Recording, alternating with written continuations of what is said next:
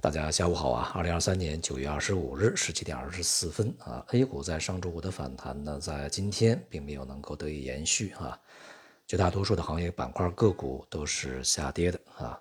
那么而且呢，北向资金在今天是大幅流出，超过八十个亿，成交量也有所萎缩，显示呢市场还是没有太多的做多的这种这个从根本上的支持啊，以及这个持续的啊。具有决定性的这种动能，而对于这个北向资金外资而言呢，任何一个反弹啊，似乎都成为了他们出逃的啊一些这个价格水平。今天 A 股里面的房地产板块跌幅比较大啊，目前的房地产的这个整体风险还是没有能够去过去。一方面，像恒大啊，这个现在一些重组方案被迫被放弃，同时呢。由于当前的恒大啊没有办法发行一些新的票据，所以说这个一些啊外部的重组方案也没有办法去实行啊。再加上一些比较大的啊房地产商，那么目前也仍然是处在困境里面，所以说整个房地产的风险还是没有能够去消除的啊。也就是说，今年在四季度是否能够房地产的风险出清，目前看起来呢，呃还是个问题。而只要房地产相关领域的风险啊进一步发酵，那么它就会带动其他的相关行业啊，无论是它周边产业以及金融啊，都会带来非常大的影响。而在周末呢，很多的舆论啊，将这个中美建立经济领域工作组啊这样的一个消息呢，视为非常大的利好啊。但是呢，这个呃工作组的成立啊，它是有它前因后果啊。而对未来来说，这个很难从根本上改变美国对华政策啊。关于这一点呢，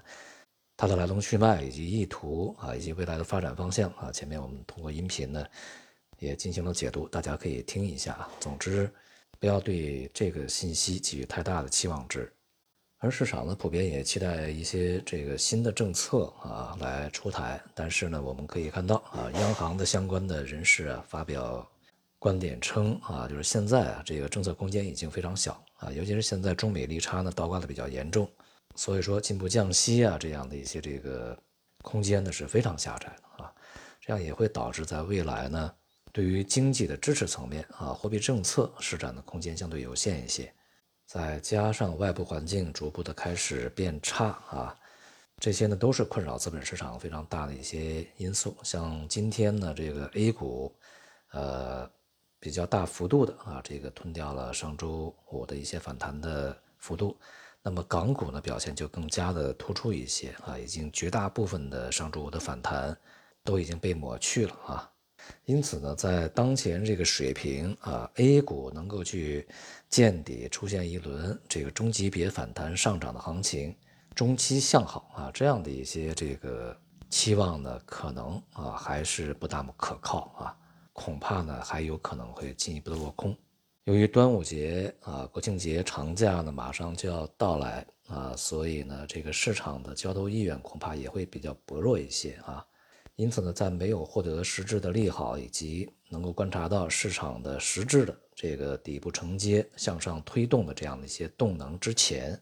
我们还是啊采取观望的态势比较好一些。好，今天就到这里，谢谢大家。